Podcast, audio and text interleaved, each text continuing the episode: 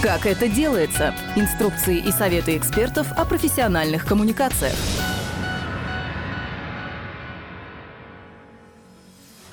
Здравствуйте! Это новый выпуск подкаста Центра Благосфера «Как это делается». В этот раз мы побеседовали с Евгением Зубовым, руководителем фандрайзингового агентства Mercy Agency и автором канала Digital Fundraising о том, как правильно потратить деньги на рекламу в соцсетях, чтобы собрать в два или более раз больше, чем потратили. Я сегодня хочу рассказать о том, как мы у себя в агентстве запускаем рекламу рекламу для некоммерческих проектов, чтобы эти деньги, которые мы потратили, они вернулись в двух и более кратном размере. Говорить я буду о платном фандрайзинге, а не о бесплатном. Это значит, что нужно будет найти сначала где-то деньги на этот платный фандрайзинг. И тут есть хорошая новость, потому что за 2021-2022 год – у нас у самых крупных, по сути, владельцев рекламных площадок, у Яндекса, у ВК, у Одноклассников, у других платформ стали появляться грантовые программы, и мы, как НКОшники, можем на эти гранты претендовать. Их получить будет несложно, и деньги, которые там выделяются, их нужно и можно потратить только на рекламу. Поэтому сейчас актуальность этой темы, конечно, будет только расти.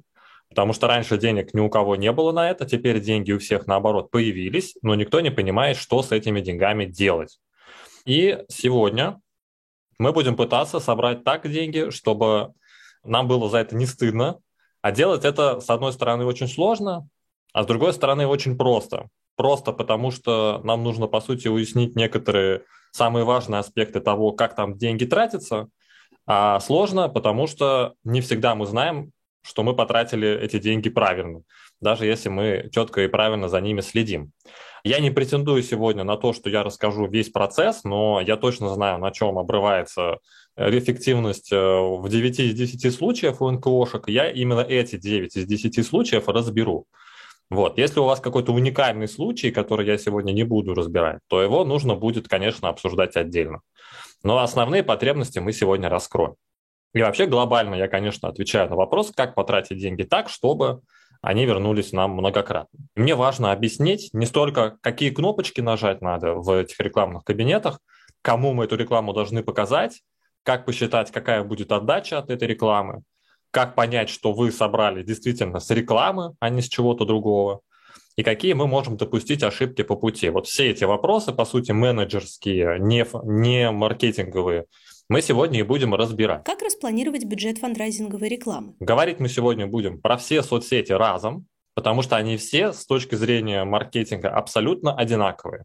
У них у всех есть возможность разместить рекламный пост, у них у всех есть возможность э, пополнить бюджет, у них у всех есть возможность создать профиль, и они все с механической точки зрения абсолютно одинаковы. И те действия, о которых мы сегодня будем говорить, они тоже одинаковые для всех, без исключения соцсетей. А, на какие конкретно кнопки нажать, я сегодня рассказывать не буду. Но это и не нужно, потому что мы не будем сегодня в такие детали уходить. Важно сначала понять основы. И вот про эти основы мы сейчас и будем с вами разговаривать. Первое, что нам нужно выяснить, можем ли мы уже сейчас, имея тот бюджет, который у нас есть, потратить его так, чтобы это закончилось чем-то хорошим. И нам нужно прибегнуть к планированию. Планирование – это когда мы сначала посчитали, а потом сделали, а не наоборот. В рекламе это крайне важно, потому что в рекламе у нас есть расходы, а есть доходы. И если мы не контролируем расходы, то наши доходы под большим вопросом. Простой и примитивный способ. Он состоит из одной формулы, считается следующим образом. Вы берете то количество пожертвований, которое вы хотите привлечь. Вы должны знать, само собой, бюджет свой – если вы хотите привлечь миллион рублей, то вы должны знать, из каких пожертвований этот миллион рублей состоит. Это может быть как а, тысяча по тысяче рублей или 10 тысяч по 100 рублей. Короче говоря, нужно знать, сколько там будет пожертвований внутри этого миллиона, который вы хотите собрать. Потом вы это количество пожертвований, например, вам надо привлечь полторы тысячи пожертвований, умножаете на то, сколько вы тратите когда вы это пожертвование привлекаете. Например, мы тратим 100 рублей, чтобы привлечь один платеж на полторы тысячи рублей. Тогда мы 1500 умножаем на 100 и прибавляем получившейся сумме 20%. 20% это налоги, это комиссии, это всякие страховочные «но» и «если», которые обязательно будут реализованы. И вот в эти 20% мы включали все, чем мы особо управлять не можем, но они обязательно появятся в процессе работы.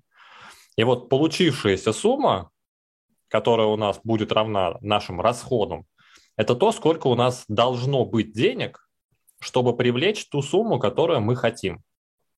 Если мы хотим привлечь 750 тысяч, то нам нужно будет потратить минимум 180 тысяч.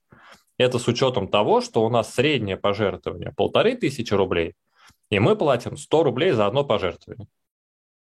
Вот эта формула, она подойдет тем, кто хочет пройтись по верхушкам, кто эти цифры может взять тоже. Очень средние, очень приблизительные, но тем не менее даже такое базовое планирование, оно вам сильно поможет уже на этапе, когда вы ничего не сделали, понять, что, возможно, тех денег, которые у вас есть, вам не хватит для того, чтобы привлечь нужное количество пожертвований. Вот для меня планирование в маркетинге – это в первую очередь история про то, как не сделать лишнего.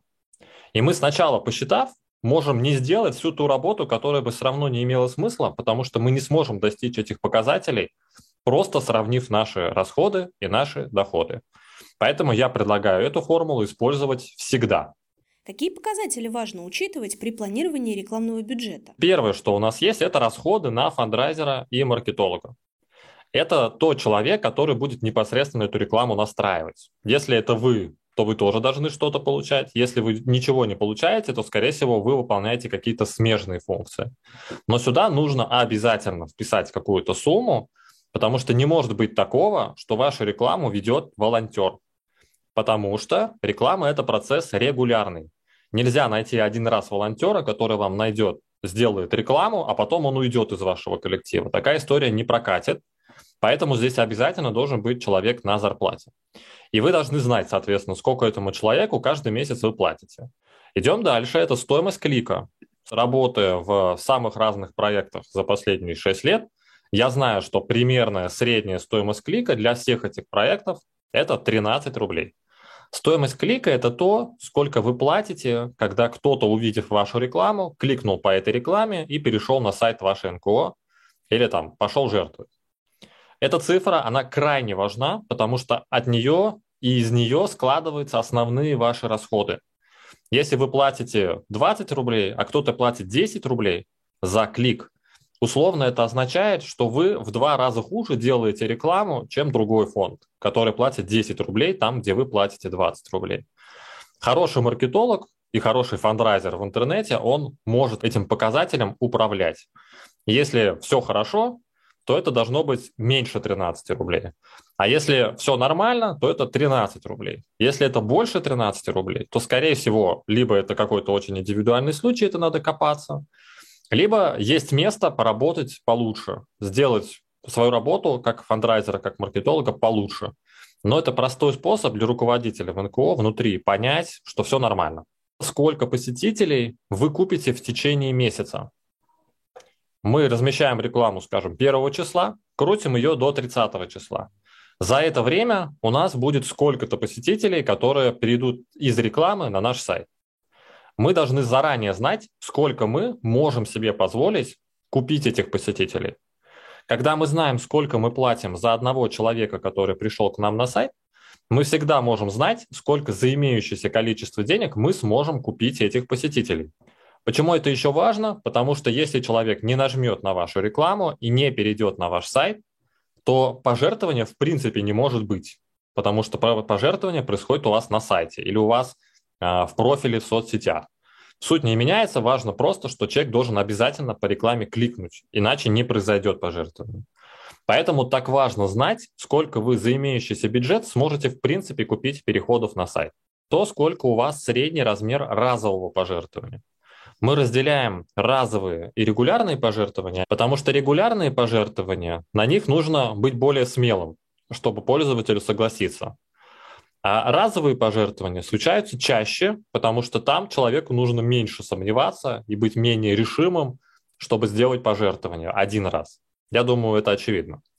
По этой причине практически всегда разовое пожертвование, оно всегда больше, чем регулярное пожертвование. Дальше два показателя – это про конверсию. Конверсия – это то, насколько часто люди, попавшие на ваш сайт, делают пожертвования. Тут очень простой есть пример. Когда на ваш сайт приходит 100 человек, сколько из этих 100 человек сделает у вас пожертвование? И это число измеряется в процентах. Если мы здесь оставим 2,5%, это значит, что из 100 человек, которые перешли к нам на сайт, только 2,5 человека сделают пожертвование. Два с половиной, понятно, не может быть, поэтому мы здесь либо до двух округляем, либо до трех. Но в действительности, на самом деле, на больших числах этот процент будет примерно таким. Просто на 100 человеках в месяц это считать сложно, но когда у вас будет 10 тысяч визитов, вот эти 2,5% они превратятся уже в нормальную цифру, а не в 2,5 или полтора землекопа. Те, у кого опыта нету, скорее всего, возникает вопрос, неужели так мало? Я скажу сразу, да, действительно так мало. Это не значит, что кто-то плохо сделал свою работу, это не значит, что что-то не так с сайтом, или все НКО не умеют делать свою работу по, по привлечению денег. Это не так, потому что эти цифры, они все относятся к новой аудитории, которую фонд никогда не знали. То есть мы сюда не вписываем тех товарищей, которые пожертвовали вам, потому что они знают вас лично. Понятно, что они будут жертвовать больше и чаще, потому что они вам доверяют. Но если взять и учитывать во всех этих э, планах только ту аудиторию, которая вас не знает, а это будут все люди, на которых вы будете настраивать рекламу в соцсетях, то это нормально. Конверсия 2%. И это вот такой средний показатель и для зоопомогающих организаций, и для тех, кто занимается профилактикой сиротства, и для тех, кто работает с онкологией, и для тех, кто работает с детьми, и тех, кто работает со взрослыми. В общем, если взять все вместе, поделить, то получится 2%. При этом 2,5% это скорее оптимистичный сценарий, потому что в реальности получается 1-1,5%. И это реальность. По-другому мы пока работать не научились. И я не видел большего показателя для новой аудитории, даже у тех фондов, которые вы считаете, скорее всего, очень крутыми. У них нет больших цифр здесь. Поэтому, если я вас шокировал, я об этом сожалею, но важно, чтобы вы узнали об этом сейчас, в начале пути. Если разовые пожертвования случаются еще более-менее часто, то регулярные пожертвования, конечно, случаются еще реже. И обычно это вот с таким соотношением. На каждые два пожертвования разовых обычно получается одно пожертвование регулярное. Это будет хороший сценарий. В реальности обычно чуть-чуть меньше. У кого-то 0,6, у кого-то 0,5, но больше, чем 2% я не видел это никогда. Причем это относится к акциям, которые были заточены под регулярные пожертвования. Дальше остались, по сути, только один показатель, который обычно очень большие вопросы вызывает, потому что его очень сложно посчитать. Это показатель, сколько из тех, кто оформил регулярное пожертвование, в этом месяце или в следующем месяце отпишется от вашей регулярной подписки. То есть если у вас в этом месяце было 100 регулярных жертвователей, то в следующем месяце, если вот здесь 5%, у вас останется только 95 подписчиков. Потому что 5 подписчиков по разным причинам отвалится. У кого-то срок действия карты закончится, у кого-то денег не будет, кто-то сам решит отписаться, потому что у него изменилось финансовое положение. Но во всех случаях этот показатель никогда не бывает равен нулю. Не может быть такого, что вы привлекли 100 подписчиков, и они в течение всей жизни своей будут вам каждый месяц приносить пожертвования. Так не будет. Поэтому здесь обязательно должно быть число больше нуля. И последний параметр, который вам надо будет вписать, это комиссия платежной системе. Так как мы размещаем рекламу в социальных сетях, то мы будем принимать пожертвования либо на сайте, либо в нашем профиле в соцсетях – но во всех случаях нужны будут услуги эквайринга, приема платежей, а у них есть своя комиссия. Я по опыту вижу, что обычно НКОшки у нас используют либо U-кассу, либо робокассу, либо Cloud Payments. И у всех этих э, платежных систем процент гуляет от 2 до 3,5. Поэтому я взял что-то среднее, это 2,9% комиссии. Эта цифра тоже не может быть нулевой, потому что всегда за прием платежей будут брать комиссию. И эта цифра тоже должна здесь быть больше нуля. Хороший сценарий, позитивный, случается только у организаций, которые копят много данных о своей деятельности и которые дают нам много сведений о своих донорах, которые изучают своих доноров, которые, в общем, копят данные и потом эти данные используют. Вот у этих организаций иногда бывает гораздо лучше, чем мы планировали. Всегда ли уместно для НКО запускать фандрайзинговую рекламу? Когда мы узнали, сколько мы потратим и сколько мы получим, вот получившийся прогноз, вам нужно сравнить его с тем, как еще вы можете эти деньги получить. Иногда просто получается, что вам нужно собрать миллион, а возни, чтобы собрать этот миллион, когда вы запускаете рекламу, гораздо больше. И будет просто проще привлечь эти деньги, написав еще один грант.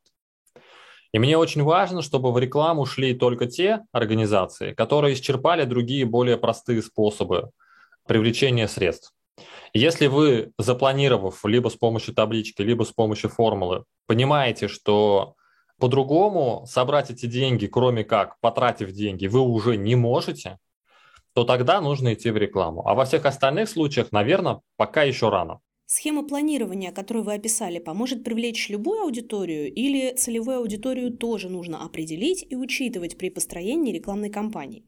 Так как у нас есть четкие конкретные показатели, которых мы ожидаем, мы знаем наше среднее пожертвование, мы знаем, сколько нам нужно этих пожертвований в течение месяца, то мы должны уже сейчас определиться, а от кого мы будем эти деньги получать. Потому что разные люди будут жертвовать разное количество денег.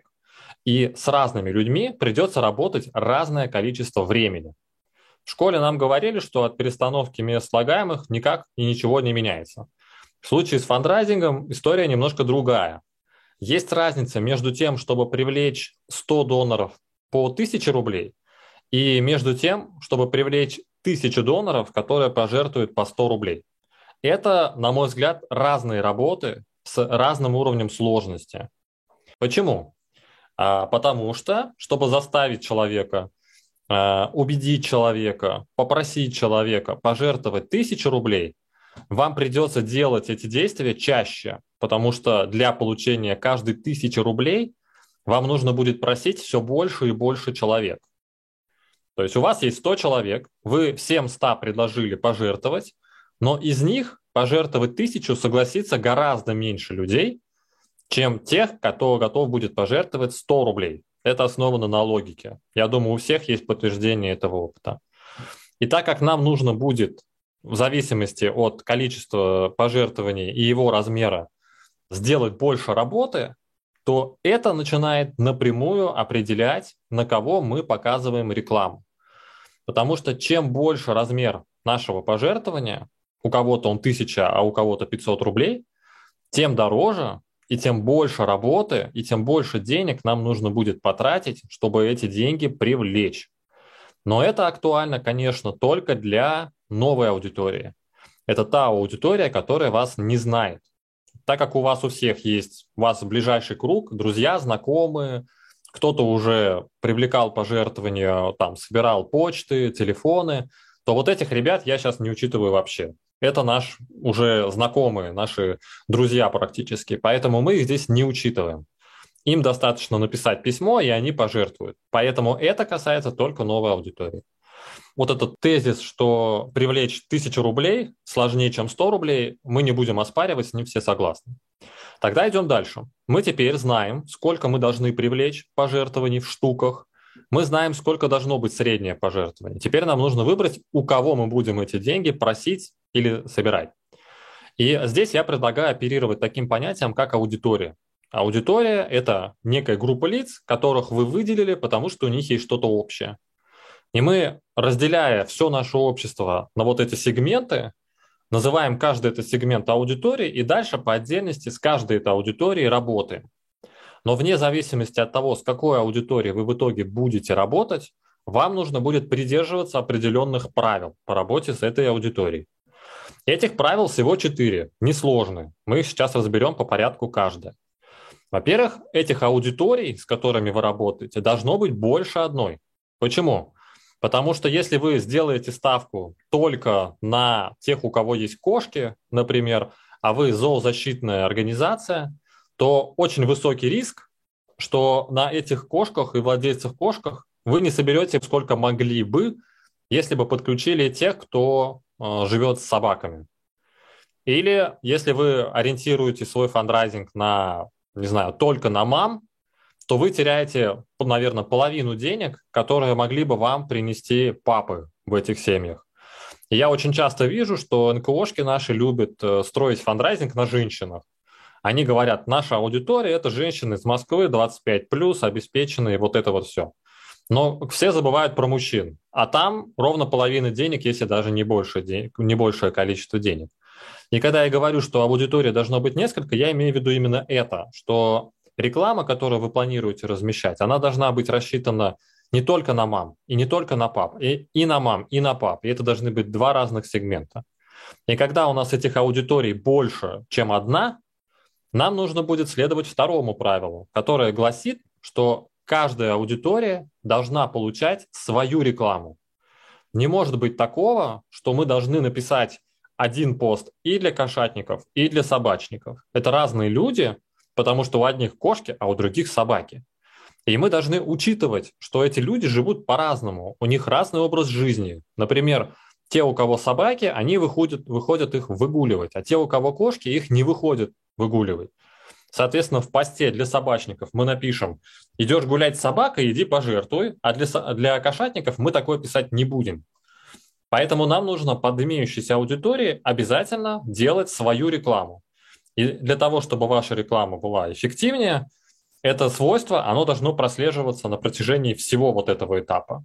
Сначала вы составили табличку, в которой вы делаете прогноз по фандрайзингу, потом вы решаете, к кому вы пойдете. У вас таких аудиторий больше одной.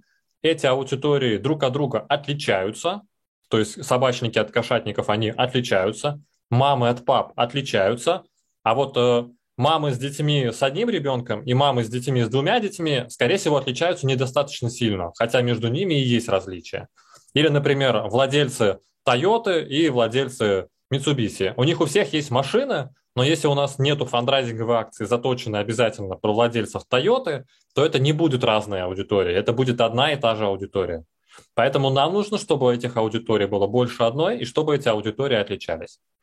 Потом для каждой этой аудитории мы готовим свое сообщение, свою рекламу, свой рекламный пост. И потом, даже несмотря на то, что мы все, казалось бы, запланировали, мы все равно должны все это попробовать протестировать, потому что на первый взгляд нам нужно идти к мамам из Москвы старше 35 лет с большим доходом, а в действительности может оказаться, что они вообще не отреагируют на нашу рекламу, жертвовать будут как-то слабенько, и в этом случае мы пойдем к мужчинам. Но если мы изначально не заложили, что мы на мужчин тоже потратим деньги, то есть риск, что на этих мужчин у вас денег не останется. И тогда ваш фандрайзинг провалится, потому что вы делали ставку только на одну аудиторию. Поэтому так важно ориентироваться на несколько разных людей, и они должны быть разными. При этом для э, большинства сегментов, которые вам, скорее всего, придут в голову, там, родители, люди, которые бывают за границей, владельцы бизнеса, студенты, вот все эти такие первые сегменты, которые приходят в голову, они в рекламе для вас уже доступны.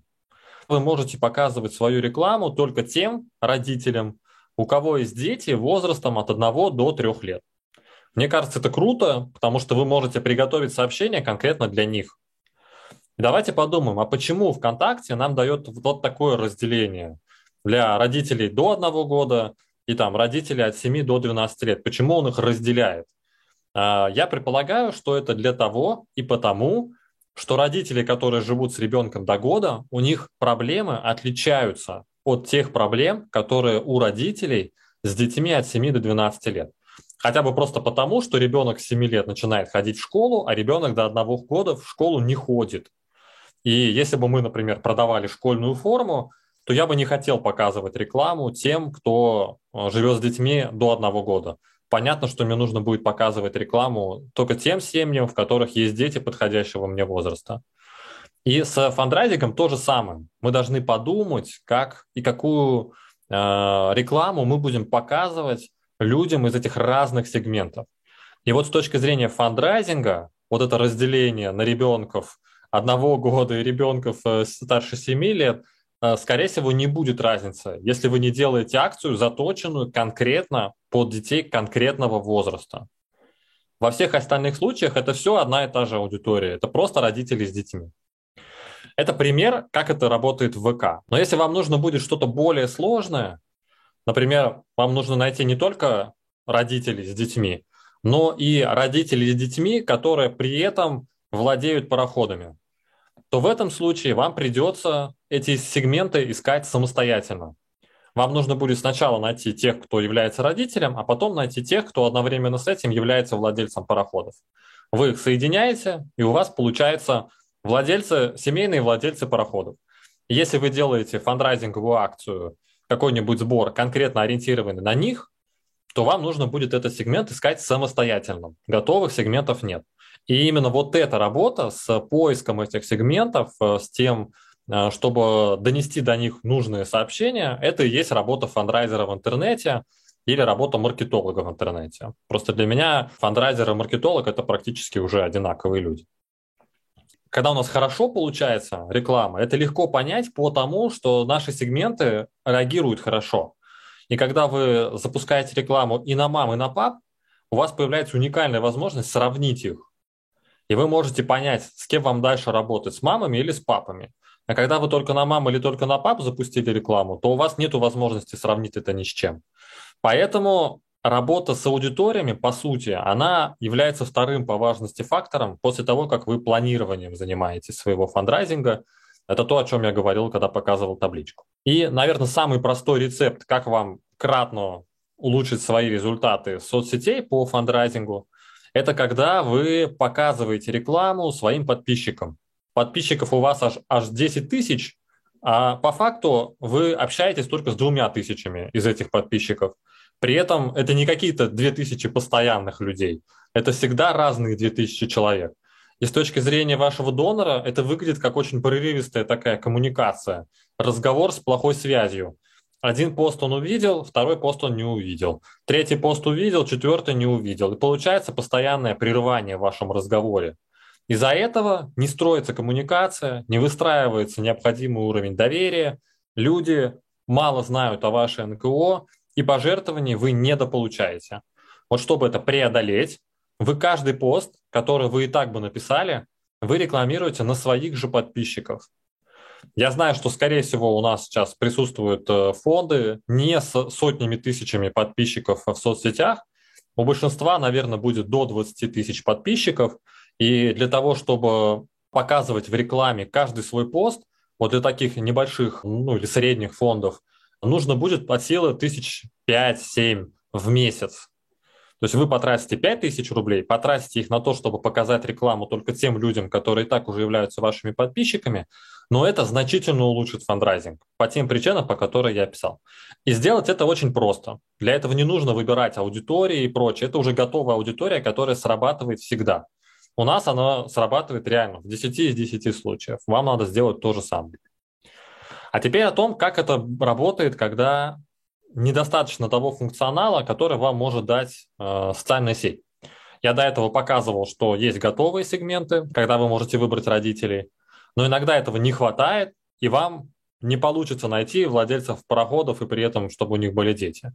В этом случае нужно применять сложные тактики. Это примеры, когда требуется квалификация, фандрайзер должен быть с опытом, с пониманием, знать там кучу всяких разных особенностей и тонкостей, но мне важно показать, как вообще мысль действует у человека, который делает эту работу на высоком уровне сложности. И э, здесь в качестве примера, как найти людей, которые жертвовали разные суммы денег. Потому что вы никогда не сможете это найти в настройках рекламных кабинетов, вы никогда не сможете взять чужую базу доноров, поэтому это один из тех способов, как эти сведения добыть за счет рекламы, а потом их использовать. Давайте расскажу, как это работает. Значит, это скриншот э, опроса в ВКонтакте. И смысл этого опроса в том, что мы попросили людей ответить, сколько вы пожертвовали денег. без указания каких-нибудь сроков, без указания кому конкретно, вот просто вопрос. Я жертвовал. А дальше люди отмечали, сколько они пожертвовали. И вот вы видите, какие у нас были варианты ответа. Люди могли отметить, что они никогда не жертвовали или что они жертвовали больше 2000 рублей. Мы этот пост с опросом пиарили по жителям конкретного города. Жители этого конкретного города отвечали на этот опрос. Конечно, мы не просили их пожертвовать, они просто отвечали, ничего нам не донатили. Но потом, зная, какие люди на какой вариант ответили, мы можем взять этих людей и показывать им рекламу. Таким образом, мы можем найти 4800 человек, вот видите последний вариант ответа в этом опросе, когда 4836 человек ответили, что они жертвовали больше 2000 рублей. Вот мы можем этих 4800 человек взять, выделить их в отдельный сегмент и показывать им отдельную рекламу, будучи уверенными в том, что очень вероятно, что они все действительно пожертвовали больше 2000 рублей в своей жизни. А почему это важно? Потому что люди, которые никогда ничего не жертвовали, им очень сложно сделать свое первое пожертвование в жизни. А люди, которые жертвовали уже 2000 и больше, понятно, что у них, скорее всего, есть опыт. Может быть, он негативный, может быть, позитивный, мы этого не знаем, но мы хотя бы знаем, что они имеют опыт пожертвования. И вот с помощью этого опроса, с помощью такого усложненного подхода к э, маркетингу и к фандрайзингу, у нас появляются уникальные аудитории, и уже пересекая эти аудитории между собой, мы можем найти такие крутые сегменты, типа как э, люди, у которых есть семьи, и которые жертвовали больше, скажем, 100 тысяч рублей. Вы можете их буквально найти в интернете, а потом к ним обратиться со своим предложением. Вот. Но этот уровень сложности имеет смысл делать только если вы э, все, что я сейчас рассказал, уже понимаете, как это кнопочками сделать. А если пока на таком уровне вы не работаете, то это не нужно пытаться реализовать.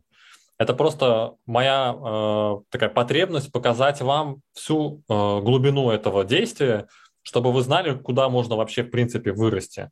И чтобы вы знали, что всегда будет место, как сделать что-то еще лучше, чтобы собрать еще больше денег.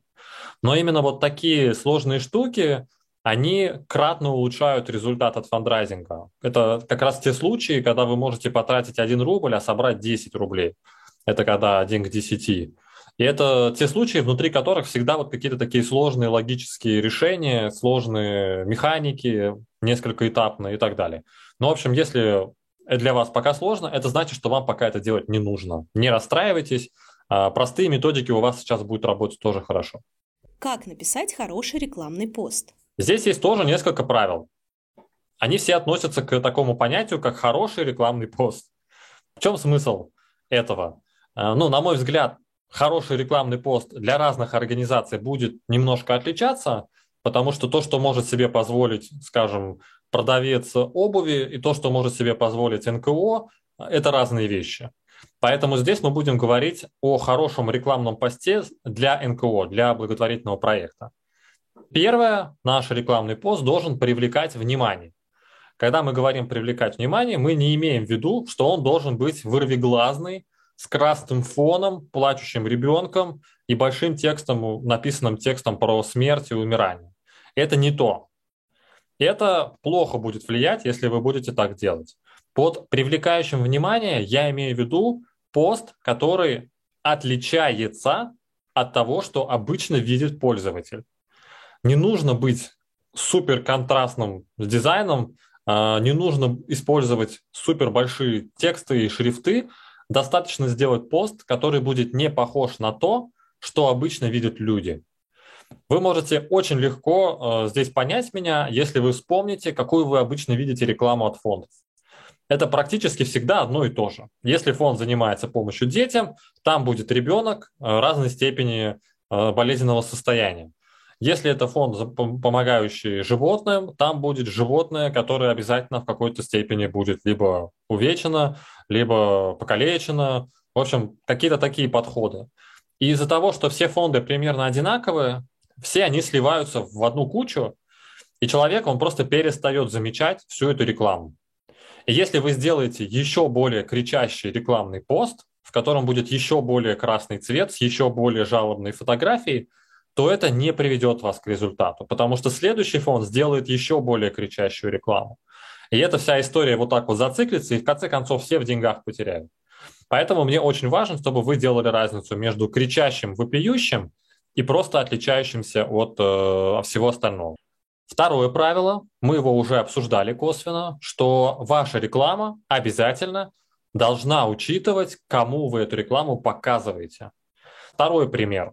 Первый пример помните с предыдущих слайдов, а второй пример, он про то, как если бы мы продавали тренинг по фандрайзингу, как бы мы его рекламировали.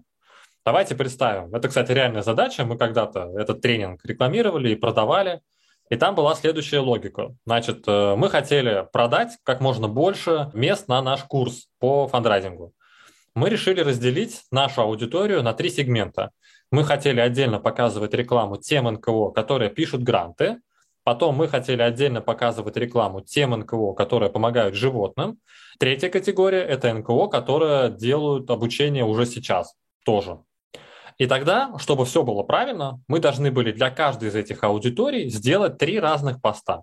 Те, кто пишет гранты, мы в рекламном посте говорили, ты будешь получать гранты на продвижение. Те организации, которые помогают животным, мы им показывали рекламу, продвигайте свои зоосборы и, и собирайте больше пожертвований. А те НКО, которые делают обучение, мы им показывали, продвигая свои курсы, привлекая больше учеников. Логика понятна. Если у вас аудитории 10, у вас будет 10 разных постов. Если у вас их 20, у вас будет 20 разных постов.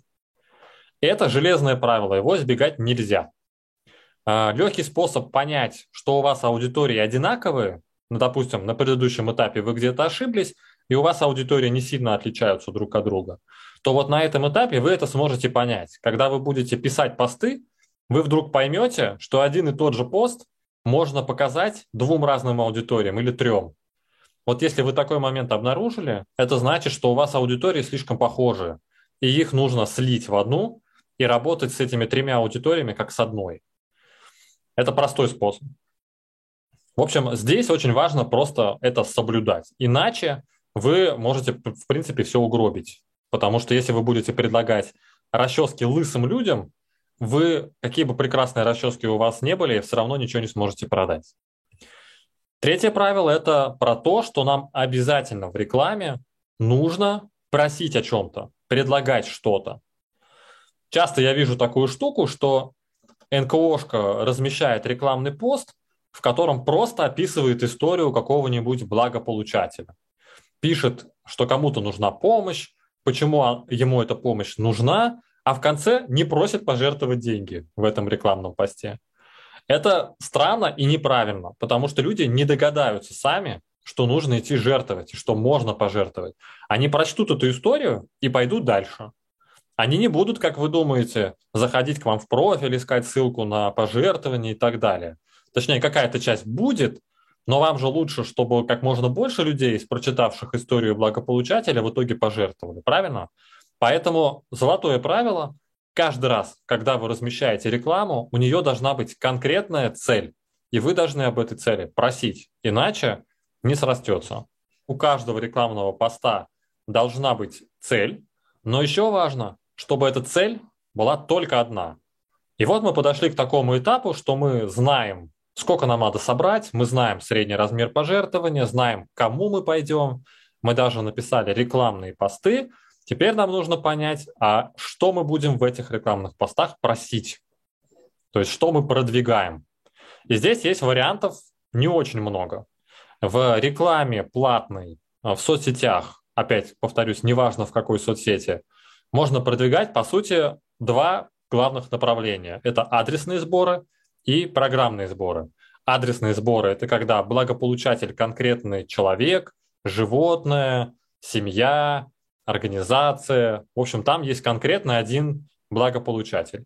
А программный сбор – это сборы, внутри которых благополучателей множество, и они объединены каким-то одним свойством.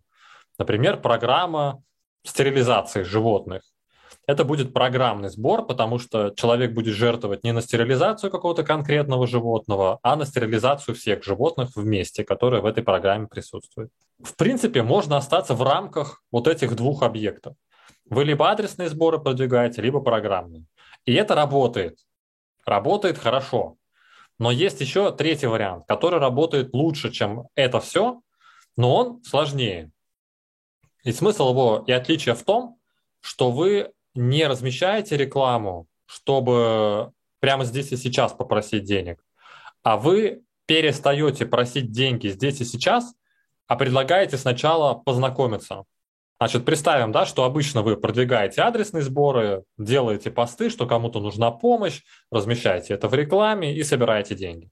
Можно по-другому, можно вот так, когда вы не просите человека в рекламном посте прямо сейчас пожертвовать деньги, а когда вы предлагаете ему что-то полезное, чтобы он вам свои контакты оставил, а дальше вы с этим человеком контактируете, общаетесь и просите деньги не в первый день, а через неделю или через две недели, а потом вообще регулярно, каждую неделю вы у него просите деньги.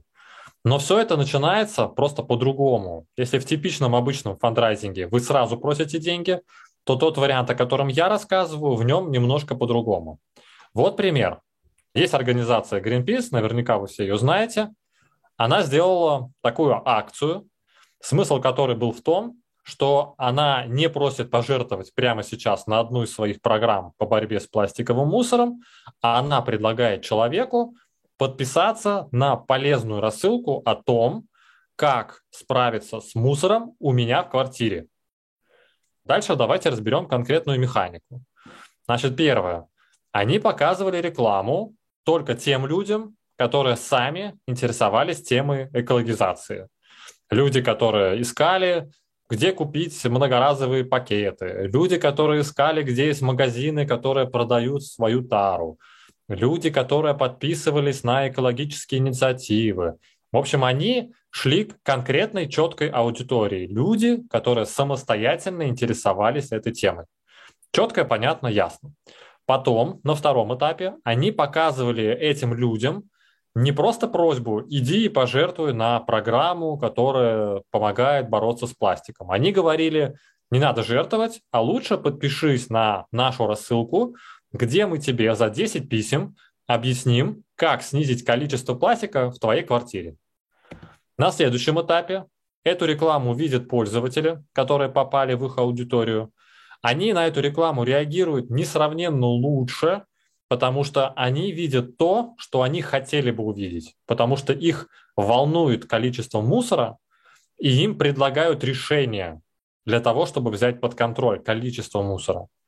И при этом от них сейчас ничего не просят, а им предлагают. Не говорят пожертвуй на программу по борьбе с мусором, а говорят подпишись на рассылку. Совершенно разные просьбы. Я думаю, всем очевидно, что на это согласиться проще, чем кому-то задонатить деньги. Поэтому это работает лучше. На четвертом этапе эти люди, которые видели эту рекламу, они переходили по ссылке на сайт, там оставляли свои контакты на этом сайте и получали письма.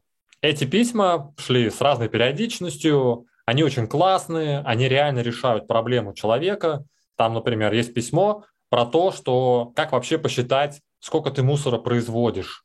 И там очень наглядно показывается, что проблема существует, что нужно с ней бороться, сколько конкретно вы этого мусора создаете. И там есть мотивационные письма, письма со всякими фактами, письма, которые объясняют, как это работает в других странах. В общем, это все есть в этих письмах. Почему они делают это через письма? Потому что человеку нужно объяснить эту сложную тему поэтапно. Не просто вот сейчас прямо в рекламном посте мы тебе все это запихнем в голову сразу, все прям, все, что мы знаем об этой теме. Они это делают последовательно. В каждом письме по чуть-чуть предлагают немножко узнать о том, как все это устроено на самом деле. И в каждом этом письме это делается под логотипом Greenpeace. Все ссылки ведут на сайт Greenpeace. У них все забрендировано, все сделано красиво. И, конечно же, каждое письмо напоминает человеку о том, что Greenpeace существует, что они решают проблему с мусором, и они делают это круто и интересно. И вот так вот они выстраивают этот диалог, знакомство, эти отношения. На пятом этапе, кроме полезных писем, э, в которых фонд создает впечатление о себе как об эксперте, он наконец-то начинает предлагать поддержать какую-то программу финансово. Но очень важно, что так как внутри этой рассылки только те люди, которые сами интересовались э, работой с мусором, с пластиком, они не просят поддержать программу защиты амурских тигров. Они просят поддержать программу, которая решает ту проблему, которая интересовала этих конкретно людей в конкретной аудитории. И поэтому это работает хорошо. Мы сначала пришли к людям, решили их проблему, решали их проблему с помощью писем, знакомились в процессе, а в конце мы предложили четкое, понятное продолжение наших отношений. Иди задонать, потому что, чувак, ты и так разделяешь наши ценности. Мне кажется, это супер, что ты можешь поучаствовать в этой программе. В общем, это все ненасильственно, без шок-контента, понятно, содержательно, мощно, э, красиво. В общем, все прилагательные, которые я могу применить, они все будут позитивные, никаких негативных сторон нет. И еще побочный эффект, что фонд собрал очень много контактов своих потенциальных доноров, он выстроил хороший имидж, он создал много новых серьезных отношений, и потом эти люди не только поддерживают программу по борьбе с мусором, но и другие программы. В общем, он значительно расширил свое влияние и сделал свой фандрайзинг с помощью рекламы в соцсетях гораздо более стабильным. Это все альтернатива вот этому типичному подходу, когда вы продвигаете адресные или программные сборы. И на данном этапе мы, в принципе, все свои вопросы закрыли. Мы знаем, сколько мы потратим, сколько мы примерно соберем, кому мы показываем рекламу, что мы пишем в рекламных постах. Мы все это создали, запустили, и теперь нам нужно будет пройти модерацию. Модерация – это новое слово, скорее всего, для большинства присутствующих. Поэтому расскажу, что это такое. Это процесс, когда вашу рекламу проверяют. Ее проверяют на соответствие требованиям федеральных законов, ее проверяют на соответствие требований, которые конкретная социальная сеть предъявляет к рекламе. И без прохождения модерации, без прохождения проверки, ваша реклама не запустится. Это большая сложная тема, потому что разные темы у нас хорошо воспринимаются, какие-то плохо. Например, у вас, скорее всего, не будет проблем с прохождением модерации для фондов, помогающим детям, но могут быть проблемы с прохождением модерации для фондов, которые помогают людям, находящимся в местах лишения свободы. Или люди, которые помогают ЛГБТ-персонам, например. Почему? А, потому что вашу рекламу проверяет живой человек, не робот. И этот живой человек, он со своими предрассудками, ожиданиями и все такое. И если в случае обычной коммерческой деятельности, когда вы продаете окна, там, расчески или машины, проблем никаких нет, потому что, ну, все понятно, вот мои машины, вот мои окна, вот мои расчески, то в случае социальной рекламы этот вопрос очень остро стоит, потому что на то, чтобы пройти модерацию, иногда мы тратим половину от всего времени, потому что мы работаем в такой сфере, в которой мы вынуждены преодолевать предрассудки, объяснять все с нуля и так далее. В общем, это большая часть работы фандрайзера, который будет размещать рекламу в соцсетях. Но э, по опыту хочу поделиться семью простыми рекомендациями, которые помогут вам этот путь пройти быстрее. Это все относится к любым организациям из э, любых сфер, занимающихся любыми проектами. Что нужно сделать? Во-первых, у вас все должно быть идеально с документами. Они должны быть все отсканированы в электронном виде, читаемые, во всех экземплярах за все время. Все, что у вас могут попросить, вы должны будете предоставить. Тут нет никакого смысла пытаться бороться, объяснять, что у вас там другая форма деятельности, что вы не инагент, еще что-нибудь. Все, что они будут просить, вы будете предоставлять. Я просто хочу вам предложить сэкономить время, не пытаясь с ними бодаться. Просто делайте то, что они хотят, и это ускорит значительно процесс.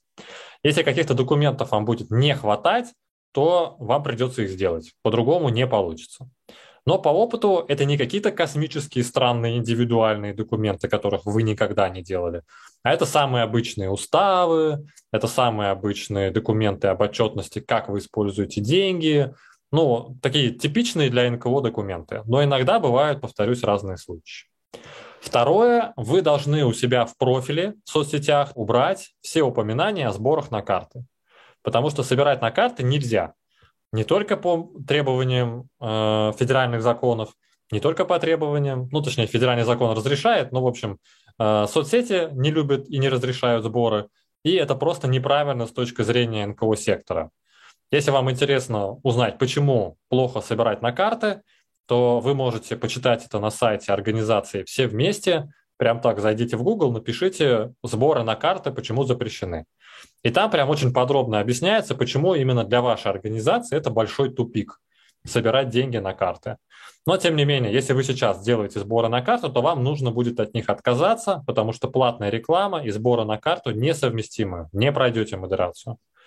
И это касается в том числе даже самых давних ваших постов. Даже если вы сообщество в ВК или в Инсте ведете уже 5 лет, вам нужно будет зайти во все посты, где были ваши реквизиты, и их оттуда убрать. Иначе не пройдете модерацию. А, третья моя рекомендация – это отказаться от использования всякого шок-контента. А, шок-контент – это вот пример с котенком, который мы до этого разбирали. Это шок-контент. Это всегда 50 на 50. Кто-то из модераторов это может пропустить, а на следующий день придет другой модератор, и он вашу рекламу заблокирует. Сидеть вот постоянно пересогласовывать эту рекламу – это то еще удовольствие, а еще это не очень стабильно, потому что деньги вам нужно собрать в этом месяце, а представьте, что вам на полмесяца рекламу заблокировали, и пока вы там переписываетесь, вся реклама стоит, деньги не собираются, цель по фандрайзингу провалена. Вот чтобы такого не было, лучше не находиться рядом с опасной зоной, а не использовать шок-контент – использовать позитивные позиционирования, использовать те подходы, о которых я говорил, приводя пример с э, акцией у Greenpeace. Потому что это просто работает, это более долгосрочно и более стабильно. Четвертое пожелание – это то, что вам не нужно игнорировать то, что вам будут писать модераторы. Они не блокируют вашу рекламу на совсем. Если что-то с ней будет не так, они вам напишут, что там не так. И вы, у вас будет право эту рекламу изменить. И я тоже хочу предложить здесь не пытаться бороться с этой модерацией, даже если человек с той стороны не видит разницу между профилактикой сиротства и, и устранением последствий сиротства, если он не видит эту разницу, потому что ну, он не шарит в этой теме, то не нужно пытаться ему это объяснять в комментариях. Это будет долго и муторно. И когда придет следующий модератор на следующий день, вы ему будете с нуля это объяснять. Вот чтобы не тратить на это время, вам придется подгонять вашу рекламу под те требования, которые ожидает э, модератор. Тут просто рекомендация в том, чтобы вы не пытались бороться с этим. Потом, когда у вас эту модерацию попросят что-то поменять, вы должны, раз ее пройдя, эту модерацию, уже получая показы, не пытаться изменять эту рекламу. Потому что когда вы что-то меняете в этой рекламе, она повторно уходит на проверку. Даже если вы поставите восклицательный знак, и ничего больше не поменяете в тексте, реклама все равно уйдет на модерацию. И все то время, что она проверяется, она не крутится. А если она не крутится, деньги не собираются. Поэтому уже запущенную рекламу принято не менять по этим причинам. Шестая рекомендация – это такой лайфхак. Э, суть его в том, что вам нужно отправлять рекламу на модерацию ночью. Это когда вы ночью, по Москве я имею в виду, э, сидите и свою рекламу создаете ночью и отправляете ее на модерацию тоже ночью. Почему так? А, ну, это из реального опыта, еще из коммерции во времена, когда я работал, продавал обычные э, предметы физические. Э, там это прокатывало очень часто. Сложно сказать, почему конкретно. Может быть, потому что у них пересменка, может быть, ночью люди более уставшие, сложно сказать. Но фишка в том, что иногда то, что мы отправляли ночью, то, что не согласовывалось утром или днем, оно проходило модерацию ночью. А потом мы рекламу не меняли, и реклама спокойно крутилась. Такой лайфхак, не очень белый, немножко серый, но он работает. При этом вашу рекламу могут перепроверить через месяц, и тогда ее все равно заблокируют. Но хотя бы этот месяц она покрутится. И э, последняя рекомендация – это вам нужно закладывать время на то, чтобы пройти эту модерацию. Простой пример. Очень часто фонды там любят запускать акции под день рождения, под конкретную дату операции, под э, то, что там какой-нибудь гость приедет. В общем, часто в фандрайзинге есть какой-то дедлайн, дата, до которой все это имеет смысл. Вот фишка в том, что вы часто можете не знать, сколько времени займет модерация, пока вашу рекламу проверяют. И лучше как можно раньше рекламу создать, отправить ее на проверку, дождаться проверки, и если вам прямо сейчас не надо ее крутить, то просто поставите ее на паузу. Но зато потом, когда вся эта история начнет разгоняться, вы ее просто запустите и не будете ждать неделю или две, пока вашу рекламу проверяют. Это тоже очень часто спасает в прохождении а, модерации, чтобы не было проблем. Предлагаю подытожить, каковы типичные ошибки новичков в области фандрайзинговой рекламы. Ну, на данном этапе мы, можно сказать, уже все запустили, реклама у нас откручивается, мы смотрим, сколько денег она привлекает, и, скорее всего, ваши первые попытки, они будут не очень по количеству собранных денег. И они будут не очень, потому что вы допустили, скорее всего, какие-то из тех ошибок, что мы до этого обсуждали, либо из тех ошибок, о которых я буду рассказывать сейчас. Я их сгруппировал, назвал типичными ошибками, потому что они уж больно часто происходят. Они, в принципе, максимально логичные, но их почему-то постоянно все игнорируют. Я хочу заострить на них внимание. Первая проблема – это то, что вы не используете таблицы, которые я вам предлагаю. Я вам рассказываю, что они помогают очень много вопросов закрыть. Я вам рассказываю, как они полезны, что они очень нужны, но вы все равно не пользуетесь таблицей, и запускаете хоть как-то. Ну, если вы запустите рекламу хоть как-то, то у вас точно будет хоть какой-то результат. Но совершенно не обязательно, что он вам будет нравиться. И тогда вы разочаруетесь в рекламе, больше не будете это пробовать и скажете, вообще ваша реклама не работает.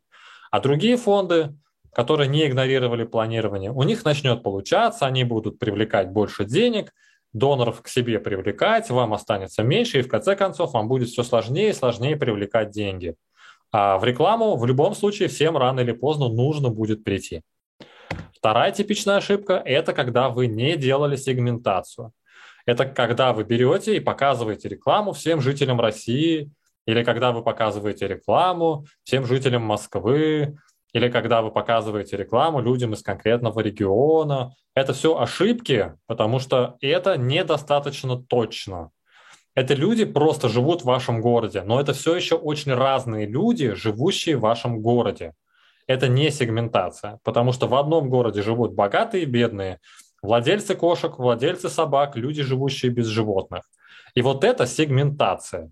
И хороший сегмент – это люди, скажем, живущие в любом городе России и живущие с животными. Это будет еще более-менее нормальная сегментация.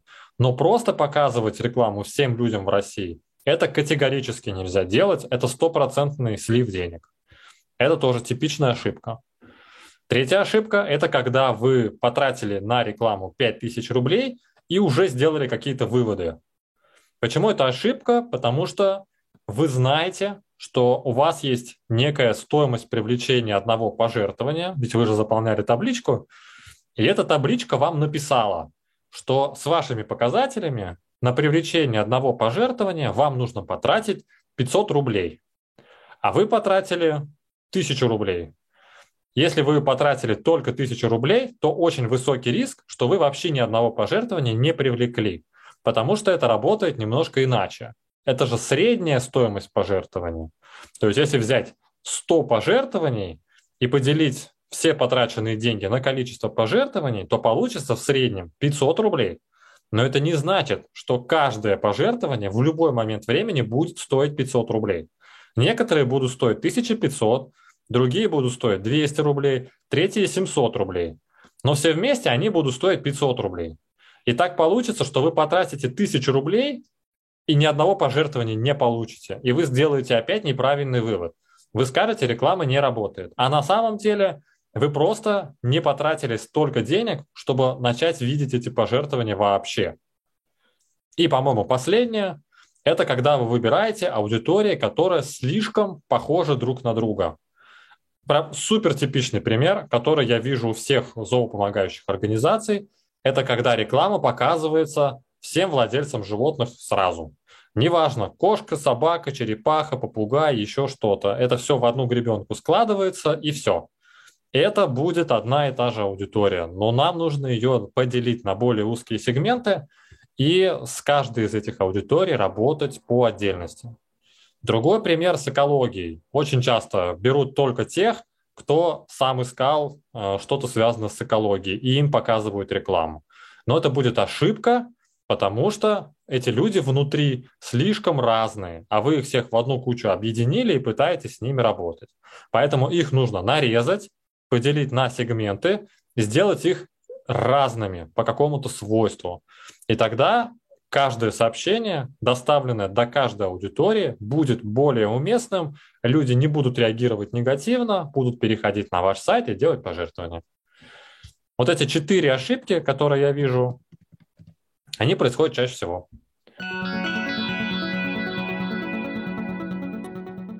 Этот подкаст мы сделали по материалам медиаклуба «Оси Благосфера», который проводится при поддержке Фонда президентских грантов в рамках проекта НКО «Координаты».